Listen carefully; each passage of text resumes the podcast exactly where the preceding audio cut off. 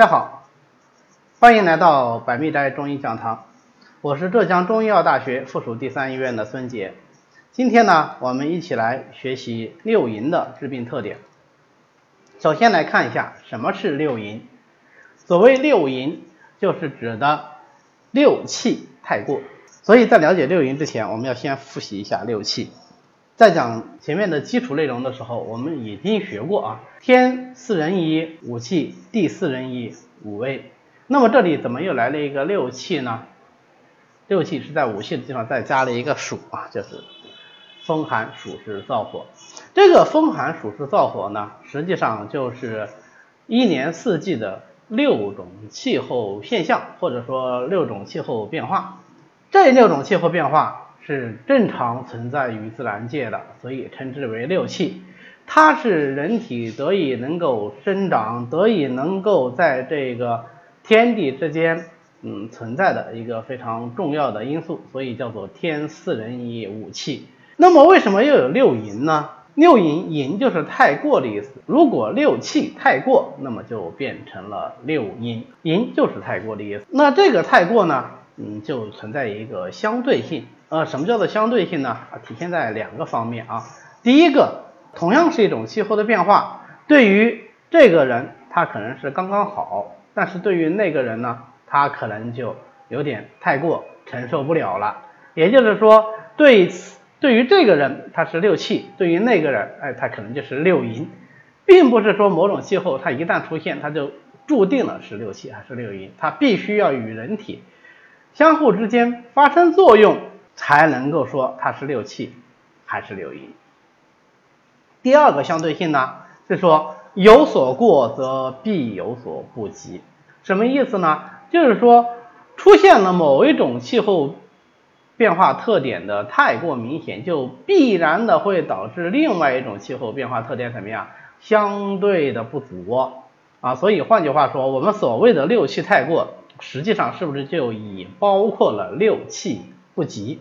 对吧？你比方说寒的太厉害了，那就是寒之太过，它对应的就是热之不及，对吧？反之热之太过，它对应的就必然有寒之不及。所以一气太过则一气必然不及。那我们就只讲一面好了啊，我们就讲六气太过，它实际上是不是就包含了不及在里头啊？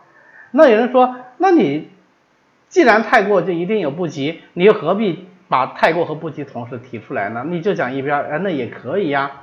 提出来的意思是，对于某一个具体的时间段，或者某一个具体的季节，某一个具体的地域，它是不是应该有一个相对正常的气候啊？比方说，到了春天就应该多风，到了夏天就应该很热，到了冬天就应该很冷。对，那么相对于这个相对正常的气候。它有太过或者不及啊，无论是太过还是不及，都属于六淫的范围。如果是太过啊，这个我们好理解，呃，夏天的时候应该热，热之太过视为暑阴太过。那么还有一种六淫是什么呢？夏天时候应该热，结果它反而不热，这个从热的角度上讲是热之不及，但是从寒的角度上讲，是不是就是寒之太过啊？那就是不当其时而有其气，而不应该这个时候出现的这个气候，它出现了，这个也属于六淫之邪，而且不当其时而有其气的这种情况，它更容易损伤人体，这就是我们《内经》里常说的虚邪啊，虚邪指的就是从冲后所来者也啊，就是不。是这个时候反而出现了这种气候啊，这个就是虚邪，那么它也是六淫的一种。那这样的话，我们就能够理解啊，在同一个季节啊，某一个具体的地域，比方说我们在华东地区，某一个具体的季节，比方说我们现在正好是大暑小暑这个时节，应该是热的，那么热之太过，那是暑邪太过，是为暑淫。如果不热，反而刮大风。那就是风淫。如果这个时候天气反而变得非常的寒冷，那就是什么？那就是寒淫。如果说这个时候哇特别的闷热潮湿，那就是湿淫。那大家想想，这个六气之间是不是一定只能出现一种呢？就不是，对吧？哎，他们就可能会同时有几种一起来出现啊，比方说又热又湿，那就什么暑湿相夹，对吧？又刮风又寒冷，那就是风寒相夹。如果是又刮风又寒冷，而且还在下雨，特别的潮湿，这就是风寒湿三气杂治，对吧？哎，这个就是六淫的致病特点。好，那么接下来呢，我们就来看一看啊，六淫的主要致病特点有哪些？那么既然六淫它是一种季节气候相关的致病因素，所以它的第一个致病特点就是什么？多与季节气候和居处环境有关系。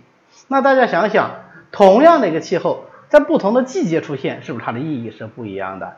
哎，夏天都是热，是正常的。可是冬天热呢？哎，那就不正常，对吧？所以它跟季节气候有关系，还跟什么有关系啊？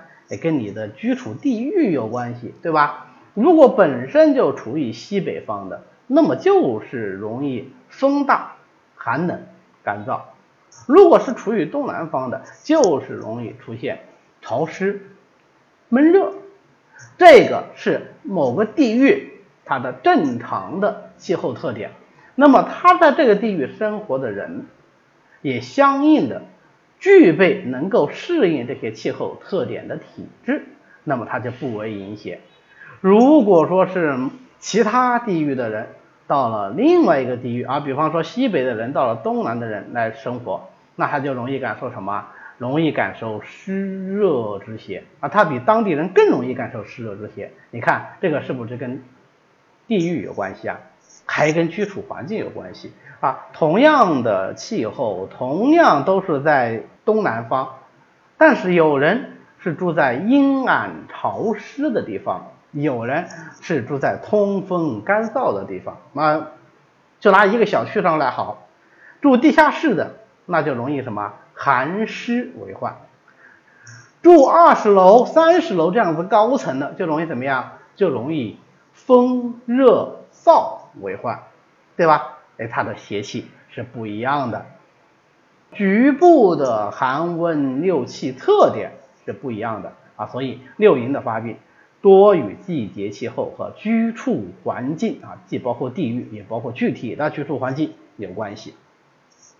第二个特点呢，哎，我们前面已经谈到了，就是六淫之病既可以单发，也可以是兼瑕为病的。单发这个很容易理解，对吧？风特别大，哇，台风啊，然后我们没有回家，抢险啊，抗灾吹了一晚上，结果怎么样？风邪为患。可是台风来的时候会不会是只刮风呢？不会，往往还要下雨，往往气温还会下降，所以这个风邪呢，就往往会夹寒夹湿，对吧？所以它往往是兼瑕为病。那有。人就问了，说六淫之间，它相互之间是怎么一个兼瑕规律呢？六淫之邪，两两相配，都能够兼瑕，只有一类情况是绝对不会兼瑕出现的，那就是病机相反，或者说治病性质相反，它不兼，我们叫相反不兼。那你比方说燥，可不可能兼湿？不可能的，同一个地方不可能既燥又湿。那当然也不可能既寒又热，对吧？所以燥湿寒热啊这种情况它就不能兼瑕为患。那么其他的情况，两两相配也好，三三相配也好，都可以相互兼瑕。那我们最有名的就是风寒湿三气杂治合而为痹，对吧？风寒湿三气一起兼瑕来伤害人体，就容易导致痹症啊，关节的疼痛、屈伸不利。六淫的第三个致病特点呢，是相互之间容易影响，并且可以相互的转化。啊，你比方说，同样是热邪，但是它跟不同的邪气兼瑕以后啊，就会受到兼瑕邪气的影响，哎，它的致病特点就会发生改变。同样是热邪，如果与风邪相兼瑕，风热为患，两个都是阳邪，它就容易伤上。啊，所以风热之邪容易伤头目。那如果这时候热邪不是跟风邪相兼瑕，而是跟湿邪相兼瑕呢？那就变成了湿热之邪，湿为阴邪，那么阴邪伤阴胃，它就容易伤下。所以湿就把热带到一起啊，来侵袭人体的阴胃或者说下部，所以湿热呢就容易伤下。同样是风寒之邪，如果说他感受的是一个素体阳盛的人，他也会转化，那他会变成什么？变成热，那么就风寒化热。那同样是暑湿之邪，如果他感受的是一个素体阴血亏虚的人，他这个湿就容易化什么？哎，就容易化燥，因为暑容易伤津耗液，本身就阴血亏虚，再伤津耗液，那必然就阴血亏虚而为燥，哎，暑湿就能化燥。所以六淫之邪相互影响，又能够相互转化啊，这是它的第三个致病特点。第四个致病特点啊，六淫之邪它的治病呢，多半是由肌表、口鼻而入啊，这就是所谓的从外来者也。那么我们户外的、胃外的这层泥矾，无非就是肌表，对吧？我们与天地之气相通的，无非就是口鼻，对吧？所以六淫之邪多由肌表、口鼻而入。这个呢，就是六淫的致病特点啊。我们再复习一下四大特点。第一个，六淫多与季节、气候、居处环境有关系。第二个，六淫治病既可单发，亦可兼辖为患。第三个，六淫之病往往相互影响、相互转化。最后一个，六淫之病多由肌表、口鼻而入。好，那么今天呢，我们就讲到这里。如果各位对我们的课程感兴趣，也请您可以直接在喜马拉雅上订阅我们的课程，这样您就可以随时收到我们的最新内容了。也欢迎您在节目里给我们评论，并且与我们进行讨论和交流。谢谢大家。